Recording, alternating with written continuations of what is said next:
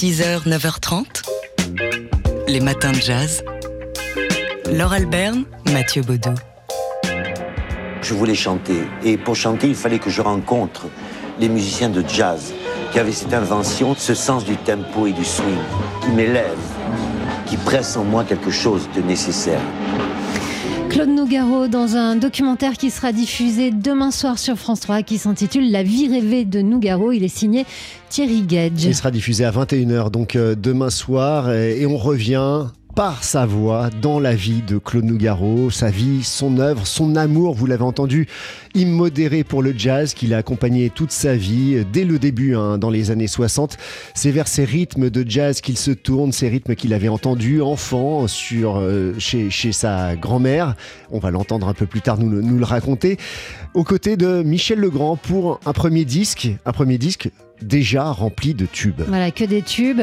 Euh, ça a été le, binôme idéal, hein. le grand Nogaro, la musique du premier, les voix du second, la musique parfois adaptée de standards américains. Alors bien sûr, on a en tête le blue rondo à la turque, le jazz et la java empruntés euh, pour les mélodies à Dave Brubeck. Et puis euh, il y a eu la rencontre ensuite avec Maurice Vander, le complice pendant plusieurs décennies et jusqu'au bout.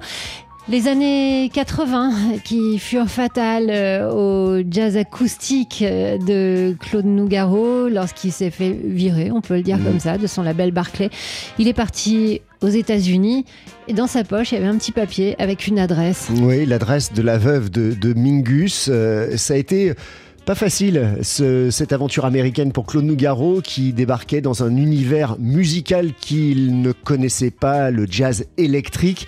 Mais il s'y est fait tout à fait. Ça a donné Nouga York qui a relancé sa carrière. Immense succès. Hein. Avec notamment, euh, notamment euh, les participations de Nile Rodgers et de Marcus Miller. Alors, Revenons, donc ce, documentaire, vous l'avez compris, c'est une heure et demie pour raconter Claude Nougaro. Alors c'est un ton assez sentimental parce qu'il se raconte aussi, on le raconte aussi euh, à travers les couples qu'il a formés avec les femmes de sa vie, dont la dernière, la femme de sa mort, comme il l'appelait, euh, Hélène Nougaro, qui depuis perpétue sa mémoire et son œuvre. Et donc, ce qui traverse du début jusqu'à la fin ce documentaire, c'est son amour pour le jazz et il remonte très. Le jazz a été euh, dans mon enfance, quand j'avais 10 ans, euh, à Toulouse, dans les années 39. Ça m'est parvenu par la, la TSF, c'était un petit meuble en bois qui était perché sur le buffet de, ma grand-mère dans les Minimes. J'ai tourné le, le bouton. Il y avait une émission euh, d'Hugues Panassier, qui a été un, un homme du Sud-Ouest. C'est celui qui a été un des grands promoteurs européens et du jazz en France. Ça a été l'ami intime d'Armstrong. Et c'est par cette petite meuble en bois que j'ai entendu ce qu'on appelait le, jazz.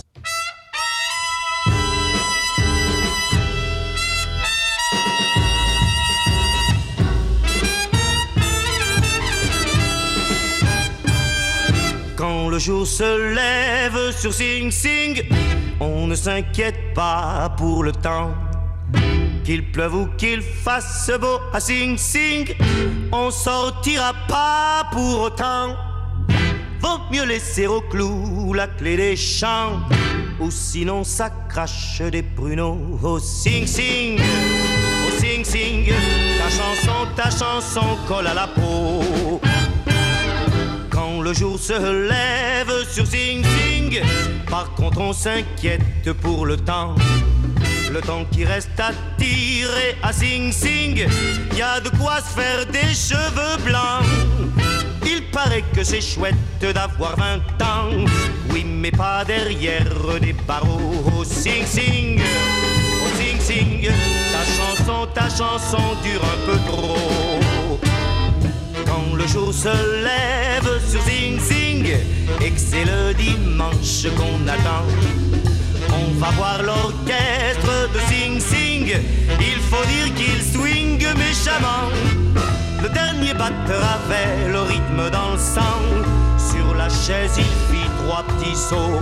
Oh Sing Sing, oh Sing Sing. Ta chanson, ta chanson chauffe un peu trop. Ouais!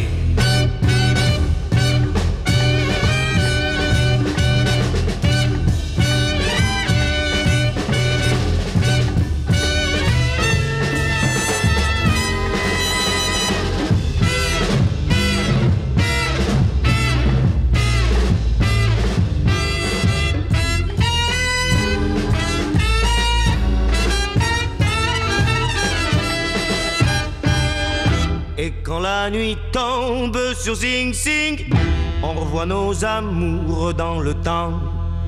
On se dit qu'on sortira de Sing Sing quand nos poules n'auront plus de dents. Pense-t-elle encore à nous en ce moment? Ou font-elles brûler nos photos? Au Sing Sing Au Sing Sing Ta chanson, ta chanson a le cœur gros Ainsi meurt la chanson de Sing Sing Jusqu'à demain, évidemment.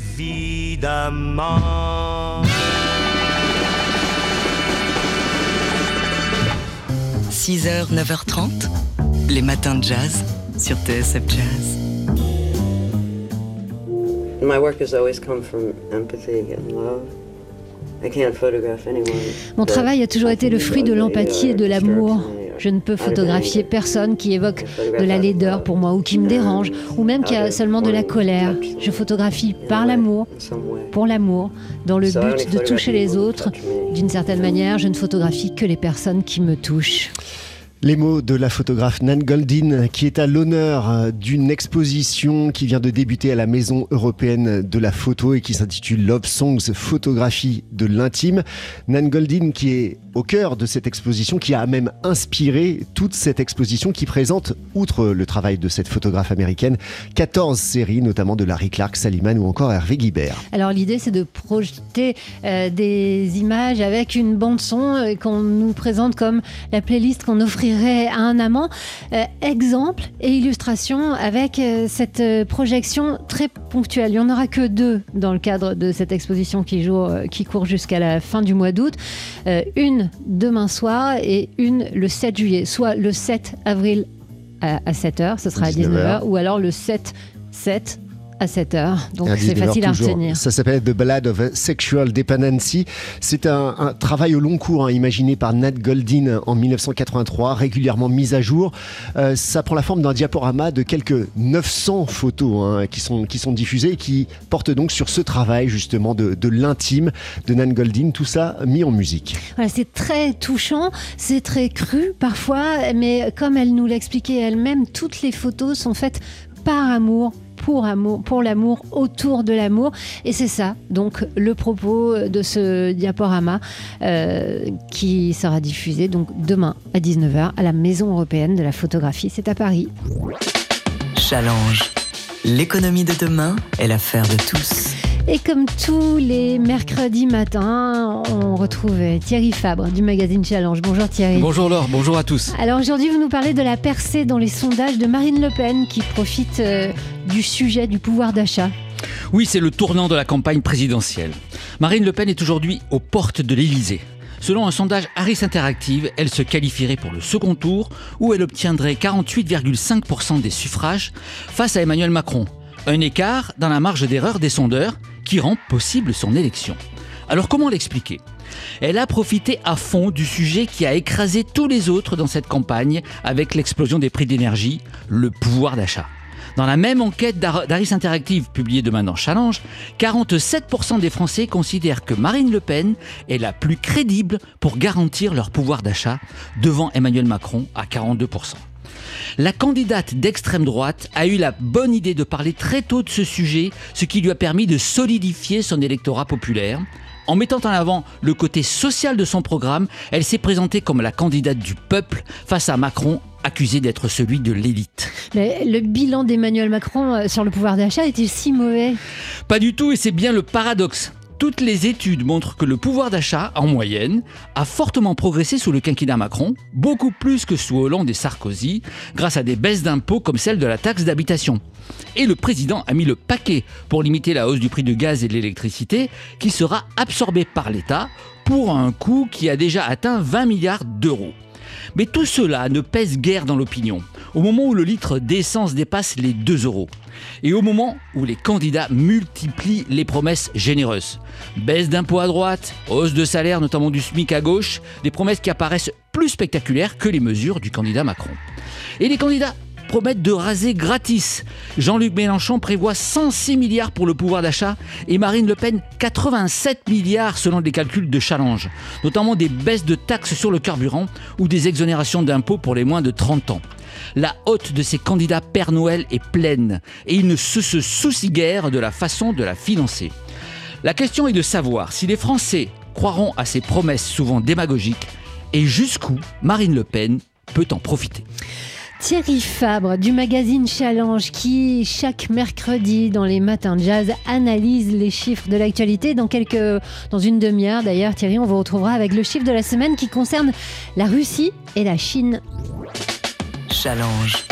L'économie de demain est l'affaire de tous. Et on retrouve euh, Thierry Fabre, comme tous les mercredis dans les matins de jazz, Thierry Fabre du magazine Challenge, avec le chiffre de la semaine qui, Thierry, concerne la Russie et la Chine. 1647 milliards de dollars, c'est le produit intérieur brut de la Russie en 2021. Beaucoup d'observateurs ont insisté, à raison, sur la faiblesse de l'économie russe, avec un PIB inférieur d'un tiers à celui de la France. Une économie qui va sortir très affaiblie de son invasion de l'Ukraine, notamment à cause des sanctions occidentales. Mais il est surtout frappant de comparer le pays de Poutine à son voisin chinois, dont Moscou tente d'obtenir le soutien actif.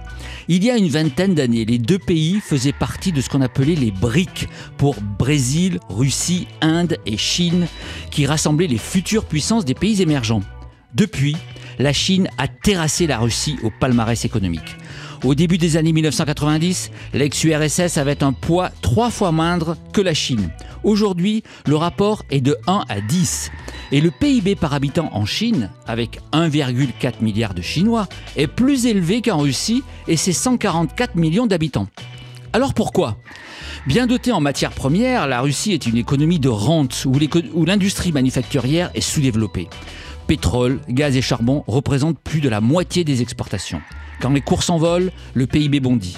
Lorsqu'il chute, les Russes s'appauvrissent. C'est la malédiction des économies assises sur le tas d'or des matières premières, guerres incitées à développer d'autres secteurs. Alors que la Chine a fait un grand bond en avant en profitant de la mondialisation, en devenant l'atelier du monde de plus en plus high-tech. Une vraie grande puissance économique et militaire. C'est vraiment Pékin qui l'est aujourd'hui et qui a même l'avenir de son voisin russe affaibli entre ses mains. Thierry Fabre, rédacteur en chef au magazine Challenge. Le nouveau numéro, euh, Thierry, de Challenge sort demain en kiosque avec pour une. Alors pour une, la bataille du pouvoir d'achat avec l'analyse des promesses des candidats qui sont très très généreux sur ce sujet qui a été le sujet de la campagne électorale. Challenge. L'économie de demain est l'affaire de tous.